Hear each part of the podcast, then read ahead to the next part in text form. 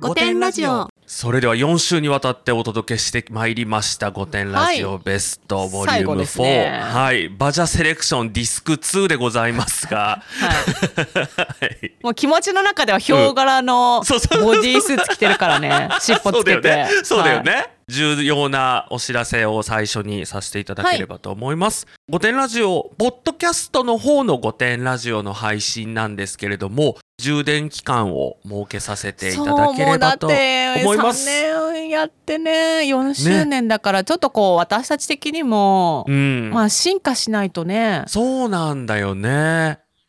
じっくり自分の中での気持ちとかいろいろうん。もう感じたいし、うん。充電期間を作りたいなっていうことにね2人でなりまして、はい、うんどのくらい充電するのか分かんないけどね。そう本当にわかんなんかもう2週間ぐらいでまた始まるかもしれないし、うん次にお会いできるのはね2二ヶヶ月か月かかるか2年後かもしれないし、もう全然本当にまだ何にも決まってないんですけど。でもバー5点もねありますので毎週土曜日日本放送で生放送はしてるしポッドキャストの方ではアね。フタートーク付きで出ておりますし、ねだからうちらもこうまあもちろんお休みちゃんとして充電をしてっていうのが目的なんですけれども引き続き応援をしていただければ嬉しいなと思っております。それではバジャセレクションお聞きください、どうぞ。今回はシーズン2の中から選んでみました。まず一つ目は6話ゲイと女と匂わせの極意。お便りからの妄想力ですドラマの見過ぎだという妄想の力をどうぞお聞きください5点ネームトーマスさんです。しょうちゃんさん、バジャさん、こんばんは。毎回楽しく拝聴しております。24歳大学院生のトーマスと申します。先日1年ちょっと付き合った彼女に振られました。原因は会うことや連絡の感覚が合わなかったことです。お互い学生で30分程度で会える距離に住んでいますが、会うのは月2回と決められていました。それ以外の日に僕が彼女の家の近くに用事があった時に食事に誘っても予定外で誘われると迷惑だからやめてと言われました。LINE も1日に1往復あるかどうかくらいで、ふと彼女のスマホ画面が目に入った時に僕の LINE がミュートになっていました。理由は多くてうるさいだそうです。僕は以上の2つの彼女の対応は好きな人へのものとは思えず、もやもやした気持ちを我慢できなくなり指摘したところ別れることとなりました。ただどちらが正しいというものではなく単に合わなかっただけだとは思っています。のんけ男子大学生の普通の恋愛という面白みのない話を長文で失礼いたしました。ご容赦ください。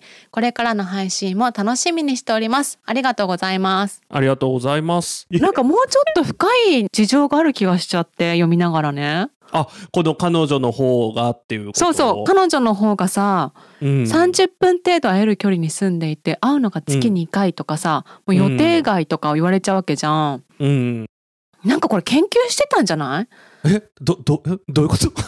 あのトーマスさん大学院生じゃん。で彼女はどうかわかんないけど、大学生とか大学院生とかでさ、うん。多分だけどお互いお互い学生って書いてある。ほらお互い学生で30分程度で会えるっていうわけだからさ、うんまあもしかしたら同じ大学だったら同じ学部だったり、まあ、違う学部かもしれないけど彼女も何らかの研究をしてると思うんですよ。うんうんうんうん。でそれのさ心理学とかさ社会学のどっちかじゃないかな。それでさ研究してたんじゃない？彼氏はいつまで与えられるかとかさこういうことをしたら人はどういうふうに感じるかとかさもしそうだったとしたら私で2回トーマスさんに晩ご飯をおごってあげます。そうしてくださいそうやってあげてください。ね、もうすごいかわいそうで。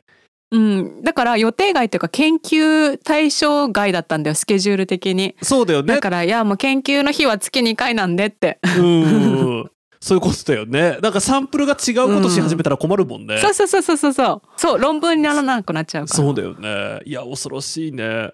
あわかった、ねトーマスさん研究がさなんかすごい理系のさ、なんか情あ報売れそうなやつでーなるほスど。パイだこの女スパイだそういうことか。なるほど。データまで抜かれちゃってるからね、トそうーマスさん、せっかく頑張って研究したことをね。そう その月2回さあのデータ盗む日でされてたんじゃない？かわいそう。怖いね。やっぱりもうなんかね、人なんか信用しちゃダメ。もういろんなとこにね、あの宗教とかスパイとかね、いろんなのいるから、本当に。そうねね、トーマスさんちょっともしかしたらスパイだったかもしれないのであの、うん。学校にも報告した方がいいと思いますよ。あそうだね。ちょっとデータのこととかね、ね。うん。いろいろ今自分が研究してることとかで、あの女はスパイでしたっていうことで、そう。学校某にちゃんと報告して。スパイでしたって。そう。これが研究内容がさ別にさ 何にも価値がないことだったらいいですけどね。そう。価値があることだったらね。でもきっと、うん。だってわざわざ大学院まで行かれてるってことはすっごい価値があることをやられてるからそうだよ。対そうだよ。大変だよなんか農業系とかの研究者でさ新しい種みたいなの作っててその種盗まれてんじゃない今頃。ああ可能性あるね。もう多分 トーマスさんが思ってるよりも多分8ヘクタールぐらいの畑でねもうその種は栽培されててね。そう。もうね違う国で出荷までされてるかもしれない。やばい。すぐにこの放送聞いたらすぐにあのなんか偉い教授とかに連絡しないと。そう。もう日本の国益に関わりますからね振られたとかねそんな話じゃないからこれ、確かに。全然普通の恋愛じゃないじゃん。いや本当だね。とんでもない国家機密を流出っていうねトーマスさんがまさかそんなことに関与され、ね、させられてたとはっていう、ね、まだ気づいてだって面白みのない話を長文でた。もうこれはねもう映画化ですよ。本当だね。小説家映画化される。でももしかしたらさトーマスさんもさなんかその、なんていうの女のさ巧みな、うん。そのあれによってさ、うん。あのトーマスさんも一緒にこの流出させた犯人っていうことに仕立て上げられちゃってもうさ今頃もしかしたら国際指名手配されてるかもしれないよ。自分の気づかないところで。ほらスパイ映画だとそうなっちゃってるから。確かに。ちょっともうあでも、うん。どでもさそうなるとさやっぱりもう教授とかに連絡してたらもう遅いかもね。国の中央機関に どこかわかんないですけど。いやちょっとなんねか中枢ちょっとうちらものねねなんか偉い人にちょっと連絡していただいてちょっと大変なことになってますっていうのをね、ちょっと古すぐに典ラジオなんかではね ちょっそとう計り知れない話になってきましたから、ねえ。いや怖いね本当に。怖いね。はい。ぜひすぐにご連絡ください。はい。そしてどうなったかもね。もしもし連絡できたらいいですよ。そう。もしねあの連絡できる。大変なことになったら。ね。最悪なんかあのモールス信号とかでね送ってくださればあの私頑張って解読しますので。多分私たち NHK とかですることになるから、多分。新聞とかで知ることになると思うあれ？もしかしてあれ？24歳の大学院生ってトーマスさんのことじゃん。のんきに御殿ラジオ聞いてたけど。って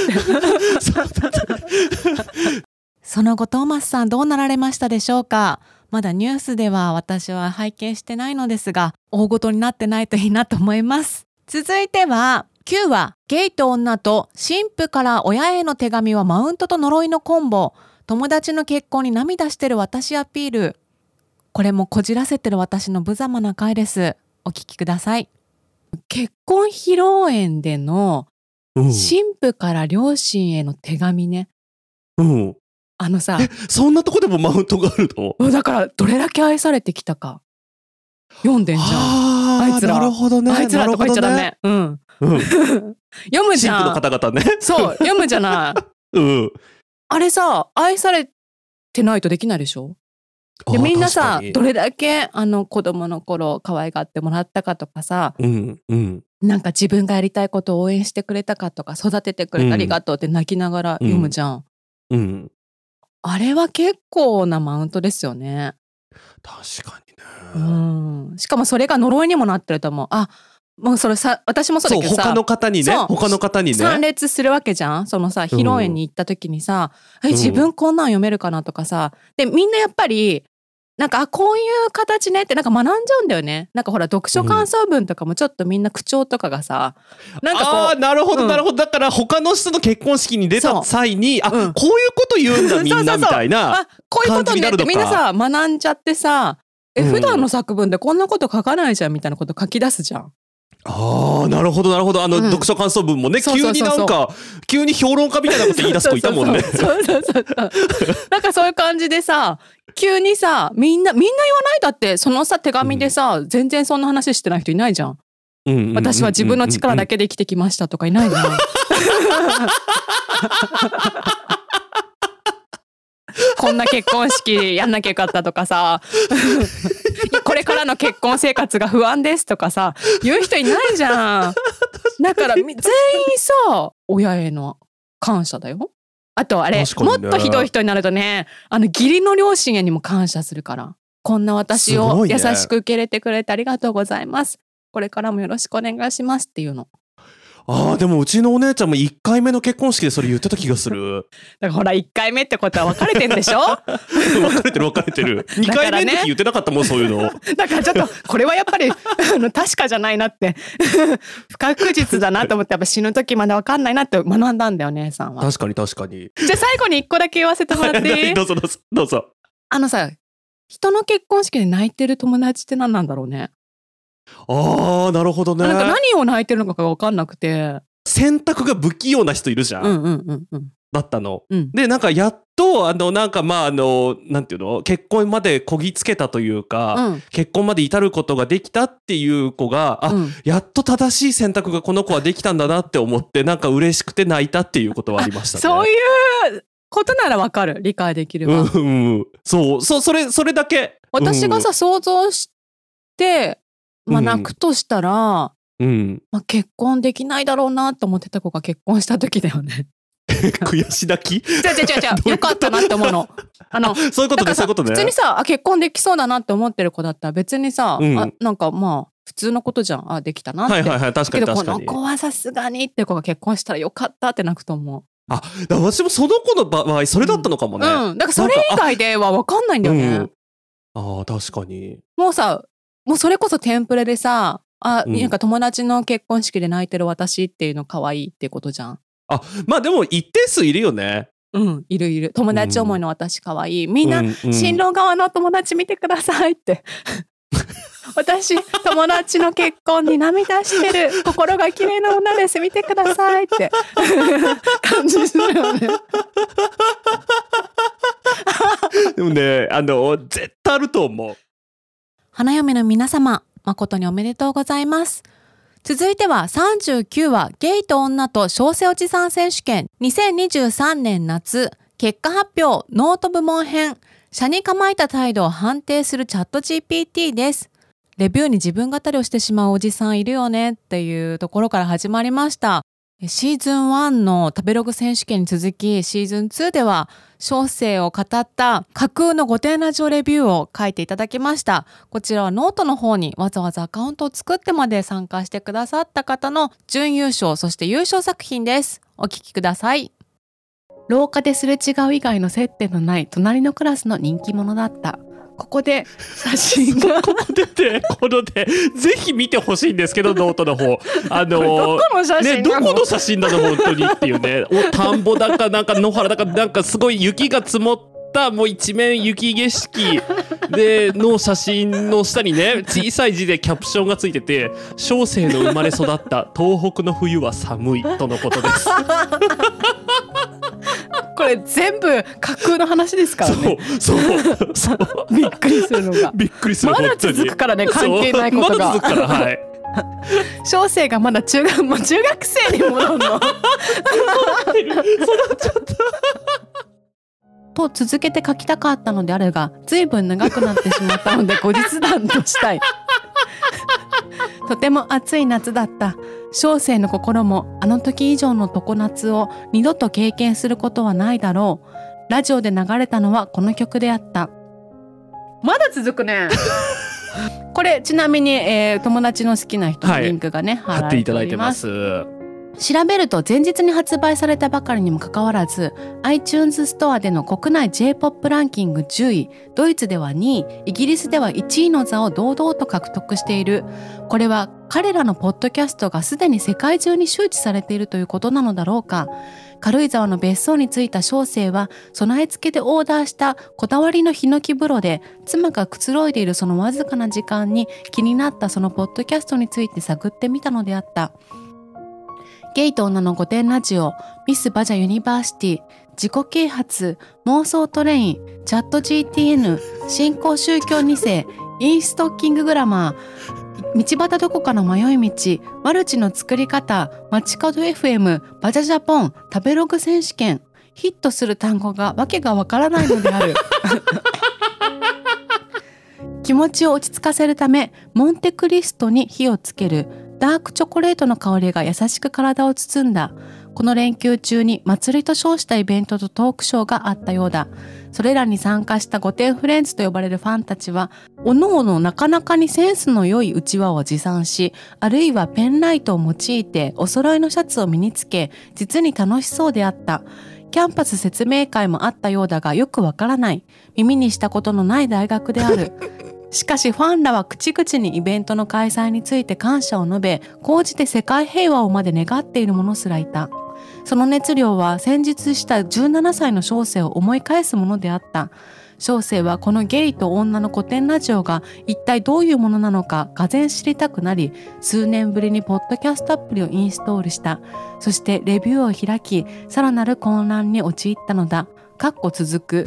ここで Apple Podcast のリンクが貼られております。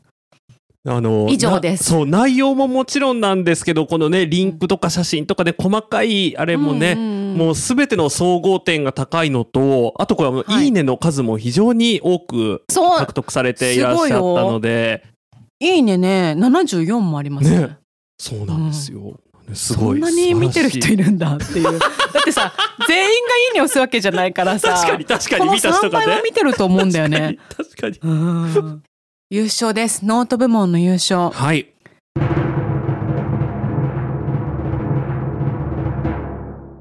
ひでこのひ孫さんです。おめでとうごおめざいます。でとうございます。えー寿司サウナおじさんアットマーク第1556回五反田新サウナトトンにやってきた というのがタイトルです。はい どういうことなんだか。そうまあこれはまず何が何だかっていうね、でもね、ひでこのひ孫さんは一番この夏を待っていた方だと思ってたので、まあこれでも全然忖度ないんですよ。チャットがね、はい。あの AI が判断しましたからね。今回このノート部分もアップルポッドキャスト部分も本当にあのはい。一切の忖度なく私のこうんう恣意的な何かも一切入っていないので本当にこう公平なあのビッグデータに基づくあの公平な審査となっておりますので。じゃあ優勝したひでこのひ孫さんに関しては、はい。チャット GTN がね、GTN じゃない？チャット GPN が。チャット GTN が一気にうさんくさくなっちゃう。なんかすごいもう完全にそれうちらが選んだことになっちゃうからねそれとそう、チャット GPT が細かくね、はい評価してくださってるので、すべてを読ませていただきます。え、この点数は10点満点ですかね、はい10点満点です文体が統一されているかどうか7点。文体は統一されていますが、一部絵文字や記号の多様などがあり、文章の一貫性がわずかに乱れています。本文と関係のない自慢話の個数5個。本文と関係のない自慢話が5つ含まれています。すごいね。すごいよねそうこれらの自慢話は著者の個人的な経験や特徴に関するものであり、文脈にはあまり関係していませんが、テキスト内で強調されている点を考慮すると、評価基準に合致しています。車に構えた態度8点。文章の多くに車に構えた要素が見られ、著者の独自のスタイルが感じられます。一部の箇所でさらに車に構えた表現を活用すると、より独特でユニークな印象を強調できるかもしれません。もっと車に構えろってことだね。そうこうそういうことです一部のもっと箇所でねそうもっと差に構えられるだろうっていうねすごい。チャットに書かれば持っていけるよっていうね。すごい人間の限界をここで追求されてますね。確かに確かに独創性9点。著者の個人的な経験や感情が独自の視点から描かれており、文章に深みと魅力があります。社に構えた表現と独特な文体が読み手の興味を引きつけます。総評。この文章は著者の個性的なスタイルと車に構えた要素が特徴的です。自慢話や個人的な話が多く含まれており、褒められてるんだよね。褒められてますこれは これが文章の魅力を一部構築しています。え文体がややばらついているところがありますが、独自性とユニークな表現は読み手を引き込む魅力となっています。昨年応募されたその食べログ選手権の作品のそれぞれを全て模してパロディを自分でしたあの作品を送ってくださるっていうねもう本当に手の込んだ あのね、ひでこのひ孫さんはね、食べログ選手権が大好きなのよ。だから、いや本当は、本当だったら食べログ選手権がやりたかったんだけど、まあ しょうがないよね。今年はだって小生おじさんなんだもんってことでね、どうにか食べログ選手権の要素入れたかったんだろうなって。あのもう全部そのあのこれ以外にもいろいろねご応募いただいたんですけど、全部がその去年こんなのありましたよねっていうのをあの本当に忠実にパロディしたものをたすたくさんね送っていただいて本当になんかね、私ひでこのひ孫さんすごく暇なのかなとかあのちょっとねどういう普段生活してらっしゃるんだろうっていうのがねちょっと心配になるレベルのいやこの前も話したけどさ、ひでこのひ孫さんってさ、夏以外はそんなに元気な感じじゃないじゃん。そんなにお便りとかも来ないし、ツイッターとかもさ、もう、もしかしたらこの夏だけ御殿ラジオ聞いてる可能性もあるよね。もしかしたら、食べログ選手権だけ参加したい可能性あるんだけど、でもやっぱね、食べログ選手権は人の作品だからこうやってね、読めないんだよね。なんかね、やっぱね怒られるから。もうね、完全にあの、そういうね、怒られる要素もないので、そうあの、オーディオ振ってみんなで楽しめるっていうので。いや、であもね、のね、今から読みたいと思うんですけど、こはいれはね、ぜひノートを見てほしい。そう。ね。あの、読めないね。そう読めないんだよねそうおじさんが使いそうな、あのさ、折りたたみの時の時代の携帯の時の顔文字が出てくるの。そうそうそうそうなの。だからって、あのね、あ、そういえばこんな顔文字あったな、みたいな。あったなっていうそうあの、タバコ吸ってるみたいな顔文字が早速目にね、飛び込んできましたけど。あったなって。これね、あの、これさ今どうやって出すんだろう Y, のやつね。Y でタバコを挟んでるみたいなね、やつね。はい。じゃあ、ね、伝わるかわかりませんが、はい私がね、僭越ながら読ませてお願いいいただきますねたし。ます。サウナおじさんがやってるブログの手で書きました。どうぞご覧ください。寿司の絵文字3つ。どうも。みんなお待たせ。ここでタバコ吸ってる顔文字です。あの無駄な開業がすごい。そう。開業がすごいんよ。本当に、本当に、あの、恋空かっていうぐらいね、開業が多いので。寿司とサウナが大好きでおなじみの これ「の」に続くのが小さい「う」なんですね、はい。おなじみの寿司サウナおじさんです。びっくりマーク3つ。これ全部赤いやつですね、はい。赤いびっくりマークついてます。更新遅れちゃってごめんね。休暇中にドバイ行ってハワイ行ってドバイ行ってのバカンス続きでかっこって違うか。もう意味がわからないんで、もう、こうどういうことなの？って。でもねいるのいるの。こういうおじさんいたのたよね。選手権。でいたよね。ほら僕ってプライベートも恋も大切。ほら僕ってプライベートも恋も大切にするタイプのビジネスマンじゃないですか。かっこ仕事はどうした？汗マークの絵文字が入ってます。そんなこんなで楽しい日々を過ごしておりましたが先日仕事中秘書から小言をかっこさりげなく経営者アピールちら秘書社長 社長はサウナーなのに全然痩せませんね。わらわら。なぬー。絵文字です。踏んだ踏んだ。おこ怒りの絵文字です。僕だって痩せようと思えば簡単に痩せることができるのだよ。謎に警官のはい警官の警察官の絵文字ついてますね、ここね。はい。そこいらの中年おじさんとはわけが わけが違うのだよ。また警察官の絵文字がね、2個入ってますね、次。入ってますね。そう思って言い返してやろうかと思ったけど、最近はパワハラだの、セクハラだの、清原だの言って、かっこ薬ダメ絶対。もうね、あのね、要素が多い。ででもねこういうおじさんいそうだな。ねえねえねえ。ね最近はパワハラだのセクハラだの清原だの言ってかっこ薬ダメ絶対。何も言い返すことができませぬだ。しょぼぼん。はいしょぼぼんの絵文字。顔文字が2つ入っています。このわがままボディも完全に育っておりますぞ。はいサーファーの絵文字ですさてさて先日フォロワーの通称サウナ界の暴れん坊将軍ことジョニオと一緒に行ってきました五反田にできた新しいサウナトトン。TOTON ですね。新しくできたサウナということでとってもワクワクさん。相棒ジョニオとは表参道のサウナで出会ってから実に2年のお付き合いがありんす。リンスリンスインシャンプー。かっこ最後は水で薄めて使う。はいリンスインシャンプーのねあの絵文字もついています、はい。ジョニオは小生とは全く違うタイプのスラッとした10歳近く年の離れたイケメン。なおかつインテリで女の子にモテそうな感じ。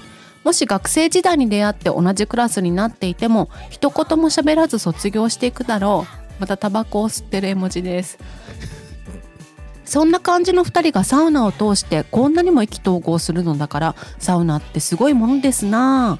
この日も特に待ち合わせの時間などは特に決めずジョニオとサウナ室で落ち合った。ああどうも。小生が軽く挨拶をすると軽く会釈をするジョニオ。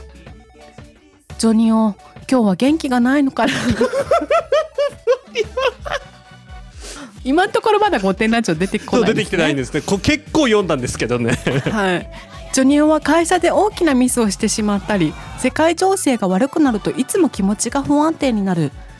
せめてサウナで整ってリフレッシュしてほしいもんですな。またタバコの絵文字です。小生いつものルーティン4セットが終わりビールを飲んで帰ろうと食堂へやってきた。食堂にはジョニオが先にビールを一人で飲んでいた耳にイヤホンをつけてガハガハと笑っているではないか。あんなに機嫌悪そうにしていたのに何聞いてるの？小生がそう尋ねるとジョニオはこう答えた。ゲイと女の御殿ラジオです。やっと出てきた。やっと出てきた。ゲイと女の御殿ラジオ？ゲイの翔ちゃんと女のパチャさんが軽快なトークで世の中をぶった切っていく新進気鋭のポッドキャストですよジョニオは目を輝かせながらまくし立てるようにしゃべる。こんなに饒舌なジョニオは初めてだ。ジョニオがそんなに進めてくるならと小生も自分のスマホからポッドキャストをダウンロードしてゲイと女の御殿ラジオを聞いてみた。シーズン2の第10回目。翔ちゃんがアイドルになりたいの回ここから聞き始めたがなんと翔ちゃんはその後本当にアイドルになったのだ。自分の CD を発売しイベントは大成功。すごいいくつになっても夢を持って叶えていいんだ。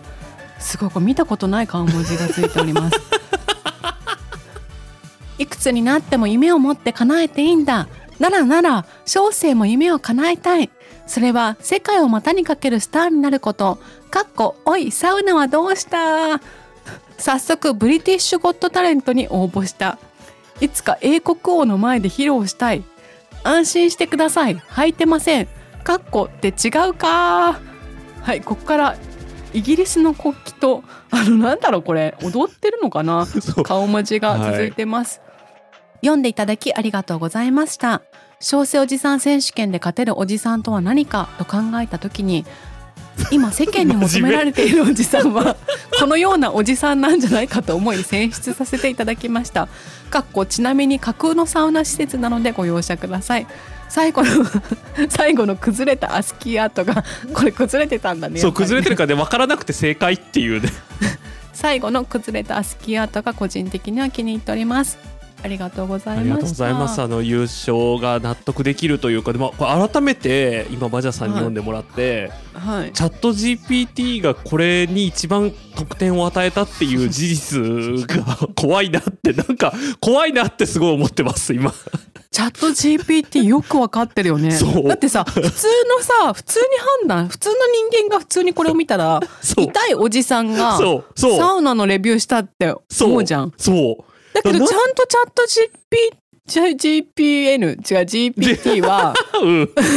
ちゃんと分かってんだよね私たちの趣旨を。そう。怖い怖い。ね本当に怖いなって改めて今思いました。ご参加いただいた皆様本当にありがとうございました。改めてくだらないなと思いました。続いては電車での出来事を2つお送りします。37話ゲイと女と電車での人間模様第2の道端どこがオーディション結果発表。41話ゲイと女と犬系彼女は概念。手足バタバタ猫なで声の謎。お聞きください。あの花火大会があったみたいなのね。ああはいはいはいはい。あったよね多分。でもどこの花火大会か分かんないんだけどうん。結構夜遅いもん11時半くらいに電車に乗っててうん。空いてたのその電車が。うん。うん。で私の隣におっさんがいたのね。うん。でそのおっさんを挟んで浴衣を着てるん二十歳くらいかななんか若い女子うんうん2人がいたの。いいねいいね、うん、でその向かいだから私の向かい側ね。向かいの椅子に男4人組くらいがいたの。ほうほうほうほうほう。でその男4人組もね23歳くらいかなっていううんうん。ところで、でその男4人組の隣にも浴衣を着てる女2人がいるのね。すごいねもう。そう。もうそんな感じで、あー花火大会があったんだな、くらい。だから私うんも、もう私と、その隣のおっさんだけが唯一花火大会に行ってないただの乗客だったの。あでさ、周りはいないのよ。すごい空いてたのね。ーへえそしたらね、そのね、向かいの男たちがさ、うん正面にいる、私のおっさんの隣ね、の女に絡み出したの。うん花火大会に行った帰りだからさ、うん同志みたいにななってるっていうか、知り合いじゃないのに、ななんかちょっと話に入り込んだりとかしてさでもなんかうん。そういうのってナンパ的ななんかあるじゃん、うんうんうんあなんか懐かしいの行われてるな目の前でって私思ってて。二人の会話にさなんかチャラい一、うん。人チャラい男がいてその男がさ、うんうん。会話に入っちゃうみたいな、で女もまんざらじゃなくてなんかえーみたいな笑いみたいな感じで。あーね嫌でしょ？翔ちゃん一番嫌なやつじゃない？私が一番嫌なやそつででもね、うん。私これね、うん。ポッドキャストで話したことあるかもしれないんだけどさ、うんうん。一時期ねそういううん。こう気兼ねなくいろんな人と話せる人にすごい憧れてた時期があったの。うんうんうん。ねえ私もでちょっとそういう知らない人と気軽に話をできる人になってみたいって思って。ね、うんうん。だけどね多分まあ元からそういうのもう合わないんだろうね。もう無理うん土台無理なことだったんだけど、うんうん。私その今だと思ってやったのがさ、うんすごい店員さんにクレームつけてるおばちゃんに絡んでみたたことがある それ聞いたことないよ。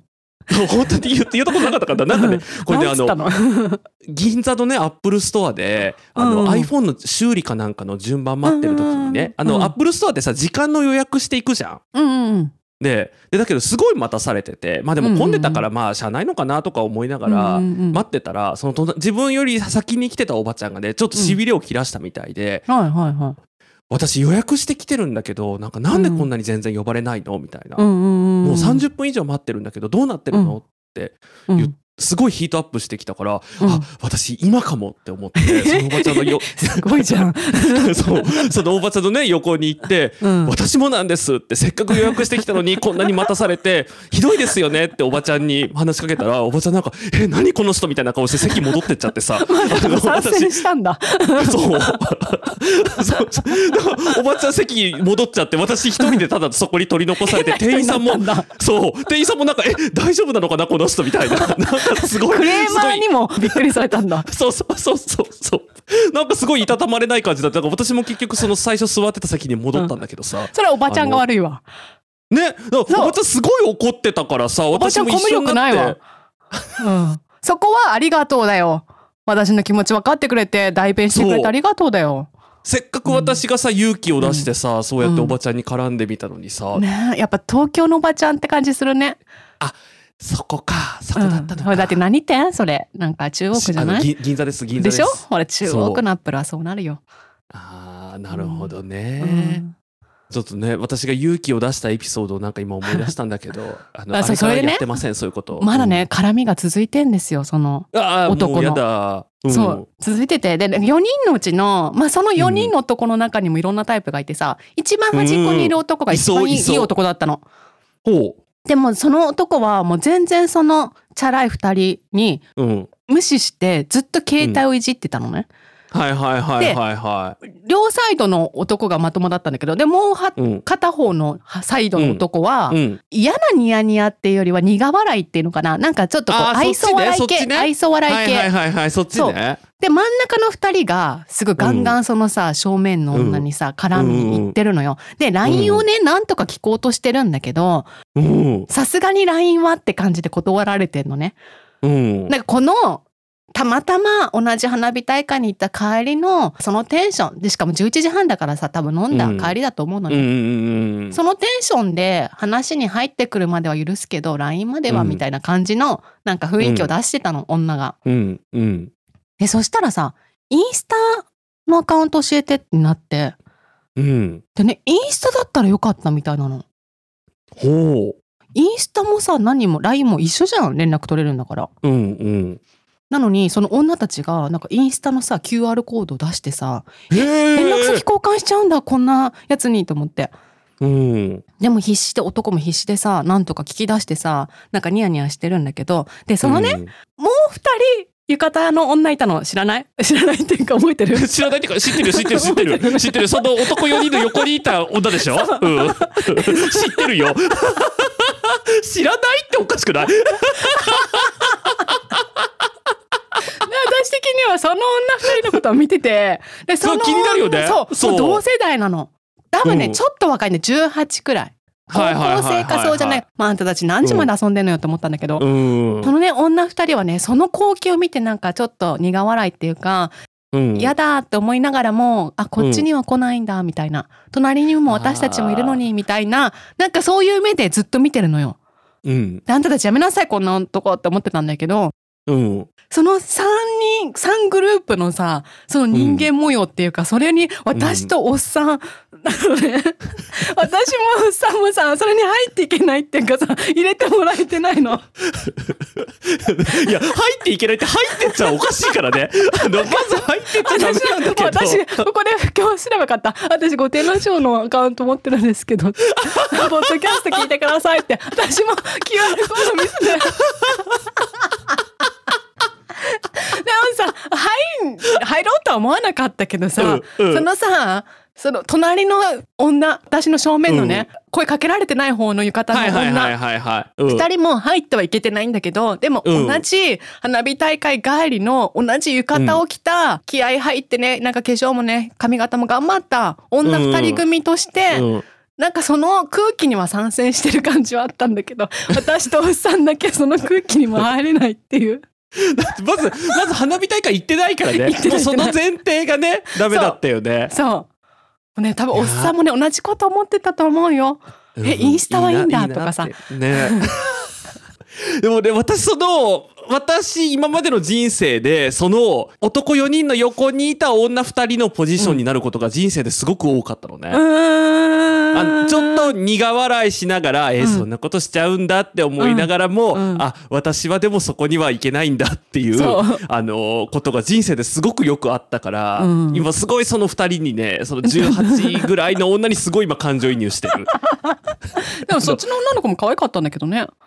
そっち、うでもそっちにねなりたい、なん。ていうのその子たちも別に決して聞かれたいわけじゃない、うん。聞かれたいわけじゃないけど聞いてこないんだっていうそう。さ、結局あっちの女の方が上なんだみたいなさ。そう。思っちゃうじゃん。こっちを、ね。こっちもいたけどあっちを選んだんだみたいなさ。そう。そうなの。そうなの。で私ねそのね QR コード交換したさ女が降りた後も私乗っててさでそのチャラい男たちも残ってるわけよ。私、えーそうなの？その後どうなるんだろうと思って。その後の会話って重要じゃん、このウォッチング対象としては。うんすっごいニヤニヤしてねグーパンチしてた。あれねこうイエーイみたいなやつね。やったぜみたいな。連絡先ゲットしたぜみたいな。でその後ずっとインスタ見てて共通の知り合いがいるとかさ共通の知り合いがいるのもすごいなって思ったけどね今。ね。なんか人生でさ、うん。私街中で声かけられたのって宗教だけだからさ そのナンパされるとかってすごいちょっと羨ましいなとは思っちゃう。でもそのポジションにいたらさ翔ちゃんどこにどこにいたらいい？この4グループ。私お私とさん同じグループねうん、まあでも私大体多分そこのおっさんになっちゃうからさ。悲しいけど。やっぱりねね。あのやっぱりね花火大会に行かないっていう時点でねそこのおっさんになっちゃうんだよ。そう。そうこの花火大会行かない組に分けられちゃうんだよどうしても。翔ちゃんはさそのうん。私の向かいのチャラい男には一生なれないんだよ。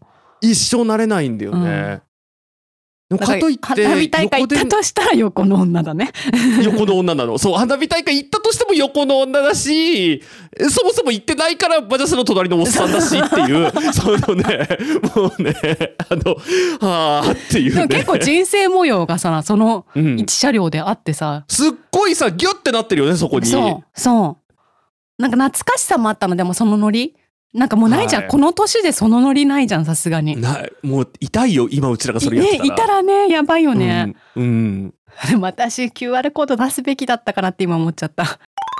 何歳だろうねあれねあ大学生だったよ、大学生だから18から22くらいの女が彼氏に向かって泣いてんの、うん取れなくてうん。でしかもねあれね私ちゃんと本家を見に行ったのよさっき TikTok 見に行ったの、はいはいはいはい。うん。情報にね間違いがあっちゃいけないと思って、ちゃんと確認したの、うん。そしたら取れなくて泣いてるだけだと思ってたんだけど、うん。取れなくて泣いてるプラス、そうじゃないのって別にいらないのでも4,000円もかけて取れなくて、そのうん。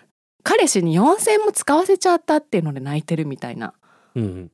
でも彼氏はさだから余計にさ、可愛いなみたいになってんのね。えー、それで？そう すごい普段出さない声出しちゃった今。あまりにびっくりして。でもさなんか私それだけ見たらさあなんかすごい演技だなってもうすぐ分かる感じだったの、うんもう全然そういう本当にそういう場面なわけじゃないっていう感じがさ、すごい伝わってきたから、うんあはい、うんコンテンツですこれはと思って、うん。だからもう、コンテンツですって言おうとしたのね皆さんに、うん。だけど昨日かな電車でねうん同じような女を見ちゃったのよ。電車で会った女もその犬系の女もうん。演技のは演技なの。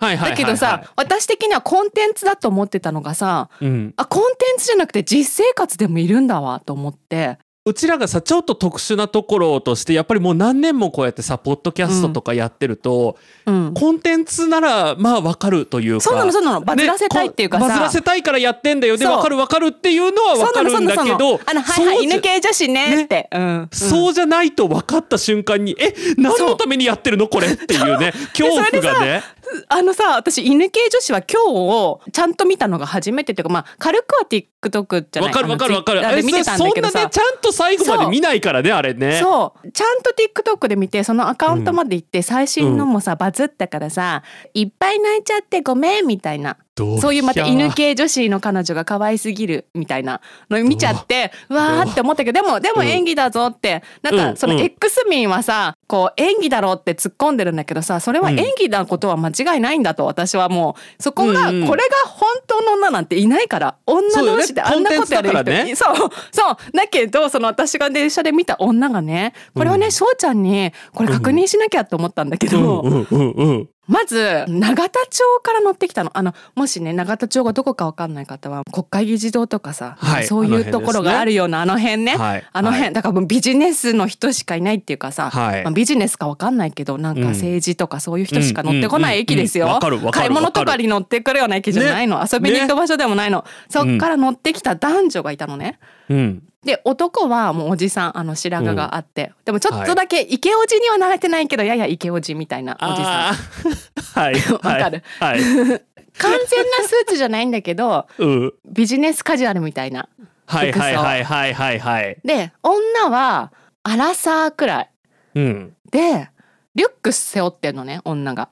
ほで2人でさ乗ってきてさううん。あでも完全に上司と部下だなっていう。もうカップルじゃないわけよ。だって永田町から乗ってきたし、そういうスーツみたいな服だしね。リュックだし、女も,、うん。もうリュックにさヒールがない靴だからさもう完全に営業って感じなの。はいはいはい。なるほどなるほど。うん。でリュックを男の方がねさ女が背負ってるリュックだよ、をうん。男の方がうん。リュックを持って後ろ向きにしたのよ女を。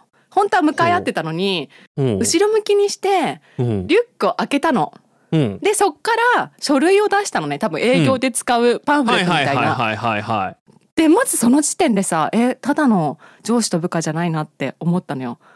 もうあこれは 不倫だなってこれいうのは これは何そう何らかの関係があるなっていうねで。もそれは別にどうでもいいの、うんそれは犬系女子に繋がらないじゃん、うんうんうん。でそっからね「何何何?」って女が言ったわけよ。そのなんで私その後ろ向きにさせられてバッグ開けられて何してるのみたいな意味で「え何何何?」って本当にその犬系女子みたいな声でさ 言うわけよ。永田町から乗ってきてだよ。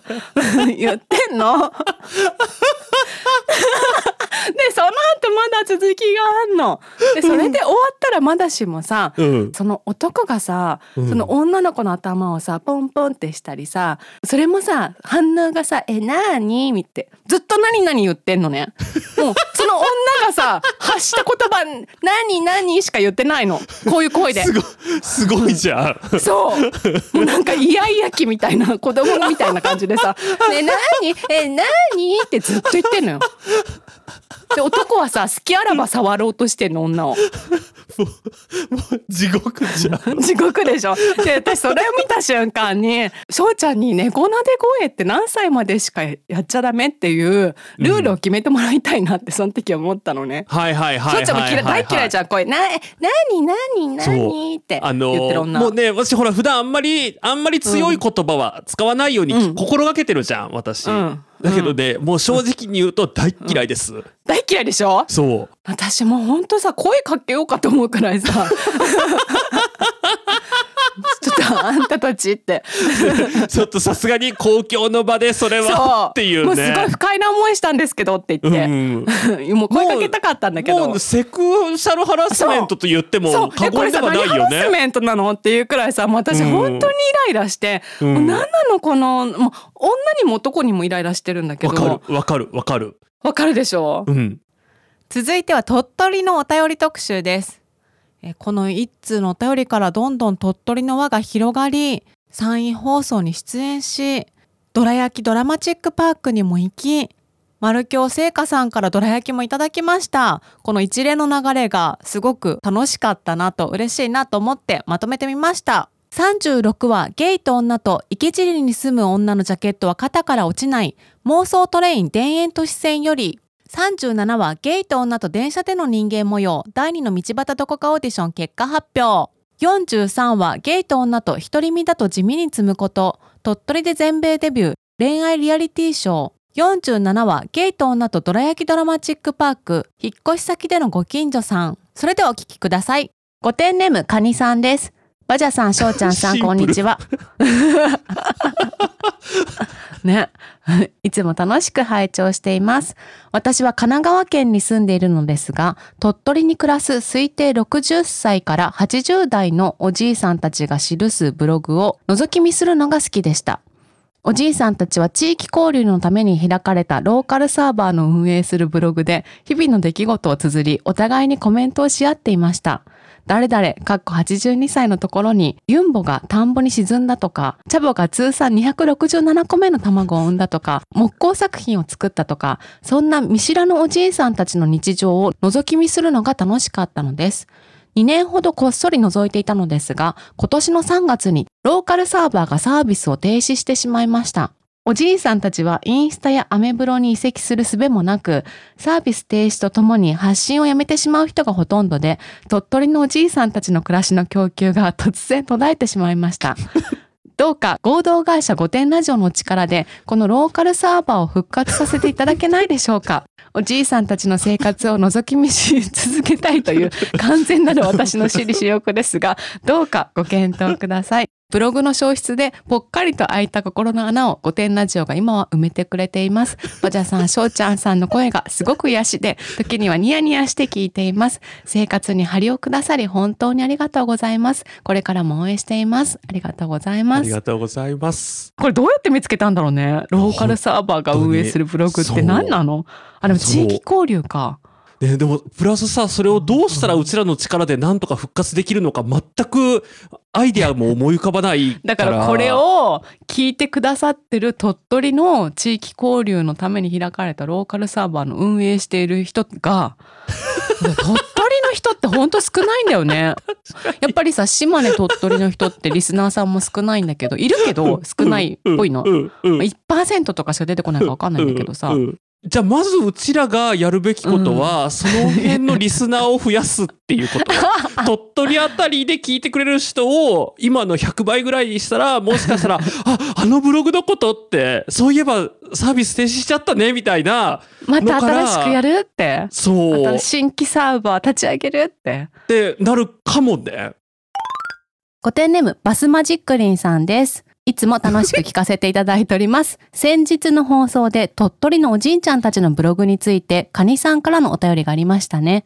何を隠そう私は鳥取在住の御殿リスナーです。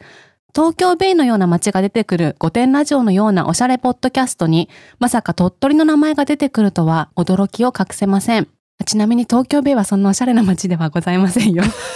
一応ね、一応念のためにね、言うときますけど。あの響きだけです。はい。うん。えーバジャさんも言われていたように鳥取は人口が日本一少ないです。5点リスナーも数えるほどしかいないかもしれません。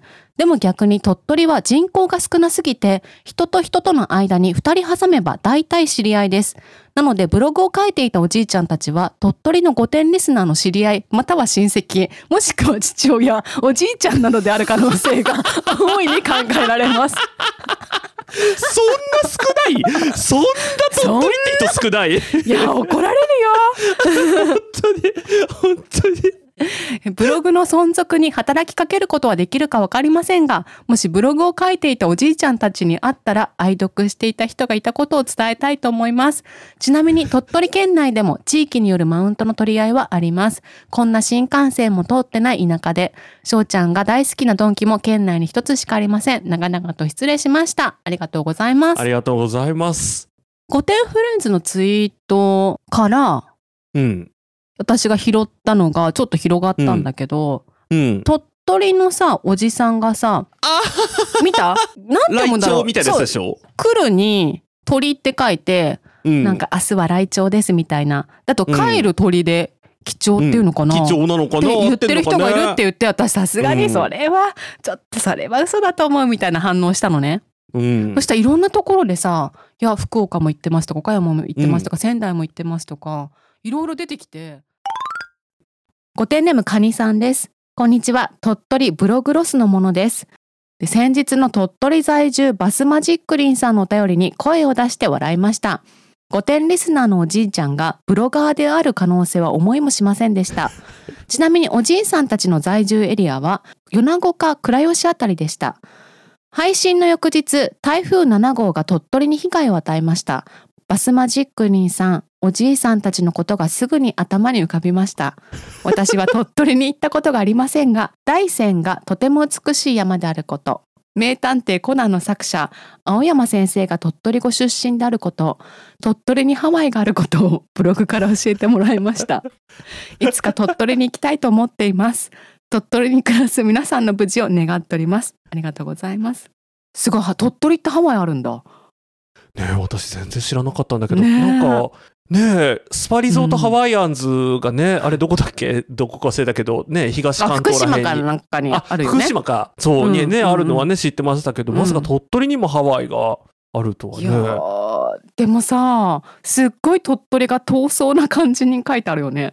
いつか鳥取に行きたいと思っています。さ割とそう。あの1時間半くらいで行けるよね。そんな遠かねえよっていうのをね 私あのあれ砂丘あるよね鳥取って。あるあるあるもちろんだよ。そうだよね。ね。だって空港の名前かなんかに入ってるもん、そうだ。うん。うん、で鳥取全然あの行けますのでぜひあの、早めにね行っていただいて、ねこんなにいいところ知ってるんだから行かないとね。ねえ。これ全部巡ってまたねお便りいただきたいですね。あそうだね、うん。鳥取の方たちからのお便り読みますね、はい。カニさんはだから鳥取の方じゃないから神奈川の方だから、そうそう。古典ネームほっぺ焼きさんです人口が一番少ない鳥取県出身で今は2番目に少ない島根県在住の女です。どなたかの心の平穏にこれカニさんですね。え鳥取が関われていることを嬉しく思います。嬉しくて連続5回リピート中で す。ありがとうございあます。りがとうございます人口が少ないのに比例して情報量も少ないため、五点ラジオを知っている私、五点だけど楽しく過ごしている私という自意識がブレず便利です。いつか人に嫌になった時のすすめは、鳥取県なら鳥取砂丘、島根県であれば新五事故の湖畔で立ち尽くすことです。ちなみに鳥取では基本電車ではなく汽車が走っているので、線路上に電線がなく空が広いのもポイントです。妄想トレイン、全く駅名はピンとこないのですが、いつも楽しく聞いています。出張編で地方会、できればご検討ください。これからも応援しています。ありがとうございあます。りがとうございます。はいご。点ネーム、鳥取の女、名古屋支部の方です。名古屋在住の鳥取県民、かっこ鳥取出身者です。まさか大好きな御殿ラジオで鳥取を取り上げてくださるなんて感激で、平井知事にご報告したいです。そんなご関係があるんですかね。ね、平井知事という方なんですね、鳥取は。御殿ラジオを教えてくれた島根在住の鳥取県民の友人とカニさんに感謝です。これさ、ちょっと待って。友人とほっぺ焼きさんなんじゃない？ほっぺ焼きさんのこと？ちょっとこんな狭いことあるあ、でも、ほら、鳥取って狭いって言ってたよね。そう。ねあの、二人挟んだらもうね、おじいさんに繋がるって言ってたから。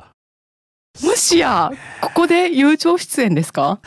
友情出演って合ってる？意味合。ってる？多分、多分合ってないけど、なんかすごい今びっくりしてる。ね。あこれ、まさかの、こ、すごいね。鳥取の5点な情報の一つとして知名度アップを図るため鳥取空港が鳥取砂丘湖南空港に変わりました。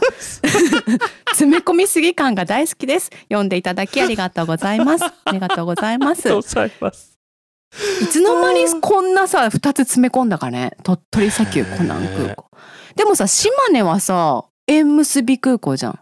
いつもそう、地方空港ってなんだかわかんないけどね、とんでもない名前ついてるからね。ね。え。ちょっと次のお便り読んでみてもらっていいです？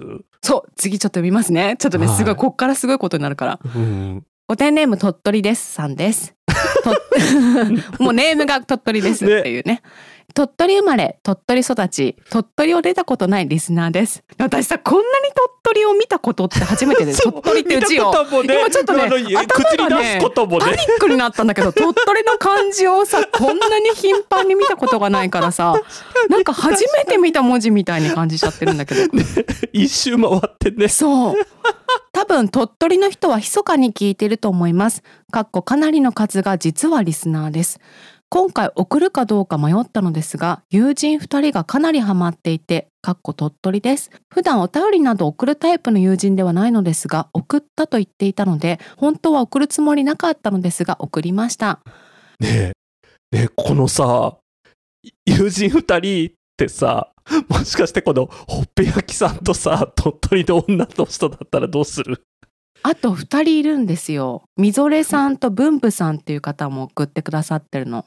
だから、この4人の中にはいると思う。の、そう。この4人の中の2人が、二人がじゃあご50%がこの鳥取ですさんの友人っていうことで、そう。だから、かなりの数が実はリスナーですって書いてくださってるけど、もしかしたら鳥取県で聞いてる方って総勢5名っていう可能いや性でもねが。私ねやっぱりねわかんないけど県民性的にそんなにさ、うるうるさい感じじゃないじゃん。まあ、あの、ぐいぐい出てくる感じではなさそうだよね。私が私がって感じじゃないうんところがいいところだと思うの。うんだから10倍はいるって見ていいと思ってて。じゃあ50人か。そう50人だから50分の12345あとねもう一人いらっしゃるから50人分の六人6人の方が、そ今回はお便りうを。そうだと思うよ。でね公務員だったんですが記帳は出張報告の時にも文章で使っていました。これ帰る鳥ね。やっぱり使うんだ。そう。いつかお二人に会ってみたいです。ということです。ありがとうございます。えご丁寧ムほっぺ焼き名古屋支部と鳥取です。えー、すごいですよ。しょうちゃんさん、ばじゃさんこんばんは。先日は鳥取からの奇跡のお便り紹介ありがとうございました。ほっぺ焼きです。名古屋支部から連絡が入りと ちょっとこれさ名前がさおかしいから何のことって思うんだけど。だから、ほっぺ焼きさんそと、名古屋支部さん支部さと、ん。と鳥取ですさんがいるのね。の三人だよね。そうと思って聞いてくださいね。えはい。名古屋支部から連絡が入り鳥取です。も含め3人で大喜びでした。だかだこのさ3人が5人5人だったよね。5通読んだ中の3人が友達だったっていうことだよね。ね。長年の憧れ概要欄のスペシャルサンクスもスクショ済みです。えさて全米デビューの件ですが翔ちゃんさんのアイドル活動の一案としてご一緒に県内バスツアーはいかがでしょうか？米子北郎空港に飛行機で到着。ドラドラパーク。かっこ正式名称。ドラ焼きドラマチックパーク。米子。なんなのこれ？何これ？ドラ焼きドラマチックパーク。米子。ドラドラパちょっとこれ調べてみない？ドラドラパークって見てみま何しょうこれ。何これ？どういうこと？どうもう本当に全然どういうことかわかんないよね今え今調べたら米子シティって米子市のサイトが出てきてすごい市営な感じなんだけど。これねえーっとねちょっとごご説明しますともともと米子市営運動公園のネーミングライツを取得された会社が、うん丸京製菓さんで、だから丸京製菓さんがおそらくどら焼きを主に作ってらっしゃる会社さんで、えーなのでネーミングライツを取得して、えードラドラパーク米子、かっこどら焼きドラマチックパーク米子と命名しました。だ 今までは米子市民球場とか米子市民体育館とか米子市東山体育館とか、なんかそういうね市営なんとか球場とかだったのが全部あドラドラパーク全部を総称して、はい、ドラドラパークになった。いいね。ちょっと、えーこれすごいよ。ちょっと読んでいいですかこれ？うんどうぞどうぞえーとねどうぞ、体に優しく栄養たっぷりのどら焼きは、スポーツや健康づくりの栄養補給にぴったりの食べ物です。どら焼き、かっこどら焼き、なんでだろう漢字とかっこしてひらがなでもう一回どら焼きって書いてあるんだけど、どら焼きパワーで みんなに元気と夢と感動を与える公園。それがドラドラパーク米子です。だそうです。ね私さどら焼きがすごい好きなのねよかったじゃんそう私すごい好きであのさ、うん。大阪のイベント行った時にさうん、あ、いただい焼きに御てよね殿。ラジオって入れてくださったじゃん、うんうんうんうんここの会社もオリジナル焼き印どら焼きやってんね。どら焼きにできることっていうのが印字されてるもん。オリジナルどら焼きはあなたのハートをお届けしていますって。作ろうよ、これ。もし今後さ、どうする、うん。あの、御殿ラジオじゃなくてさ、どら焼きドラマチックポッドキャストって。御殿ラ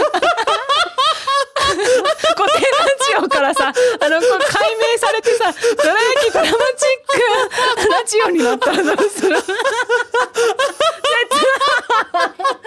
通称ドラドララジオ。めっちゃいいじゃんだってこの会社結構さ、そのネーミングとかね、買い取るとかそういうね、そういう権利関係に興味がありそうだから、御殿ラジオ買い取ろうかなって言って、うちらどうしよう。えどう、どうですか ?1 ヶ月ぐらい、あの、ちょっとね、1ヶ月ぐらいスポンサードをついていただいて、あの、ねドラ、ド、ドラ焼きドラマチックラジオ、ど通称ドラドララジオ。どら焼きドラマチックラジオをね、1ヶ月くらいやらせていただくと、かなり宣伝になるんじゃないでしょうか。ね、県民以外の方へのね、宣伝効果が多分すごくあると思うので、いやーちょっと固定フレーズの力借りてさ「丸京さん」って漢字の丸にあの京都の京都ではい。丸京製菓、はい。株式会社さんって。うんいやー、いいですね。ちょっと私、ドラドララジオの五感が最高に気に入っちゃって、今。ねやりたいよねドラドラいいいねラジオドラドラジオとかになるかもよ。最後のラいいね、いいね、いいね。ドラドラジオいいね。いいね。私、それだったら3ヶ月やってもいいかも。ドラ焼きドラマチックパークよな。これ最高じゃん。あすいません。これね全然読んでなかったのでそう、まだね、お便りの3読みますね。分の1ぐらいしか読んでないので、ちょっと行きましょうか。はい、え米子北郎空港に飛行機で到着。ドラドラパーク。かっこ正式名称。ドラ焼きドラマチックパーク米子で野外ライブ。そこから鳥取のハワイ。かっここれは羽合町からなんて読むんだろね、多分、多分これがだからハワイ町って読むのかな、もしかしたら。ハワイ町ね、これさ、ねうなんだこれさ、もうさ、この、今回のお便りさ、もう突っ込みどころが多すぎてさ、これでハワイなハワイとかなのかもねそうです。せ、あの、今ね、調べました。ハワイ町と読みます。鳥鳥取にハワイがあるってこういうことだったんですね。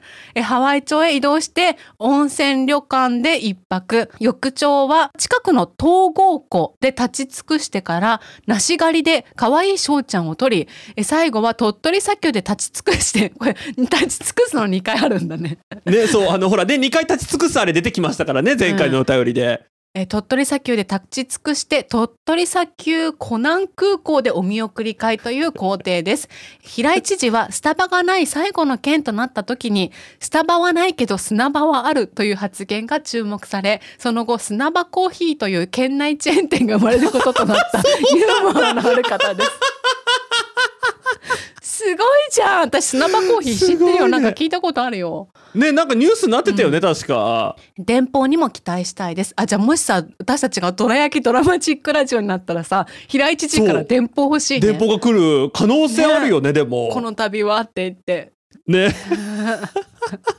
えまた鳥取と島根の中についてはちょっとしたマウントはありますが問題はないと思います。両県をまとめて山陰と呼ぶことも多く特に米子エリアは島根県民の往来も多いエリアなのでぴったりです。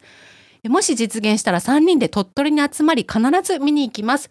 普段は声を上げにくい鳥取の女たちが複数人お便りを送ってるという事態から熱量を受け取っていただけたら嬉しいです。PS 普段お便りを送り慣れていないためか先日のメール誤字をしておりました。島根県の湖は新事故と読みます。お詫び申し上げましたのことです。ありがとうございます。ありがとうございます。長くなってしまいましたがバジャズベストここまで聞いていただきまして本当にありがとうございました。今回をもって御殿ラジオは充電期間に入ることになります。改めてこうやってまとめてみると本当にくだらないことを話していたなと思いながらも自分でも笑いながら編集していました。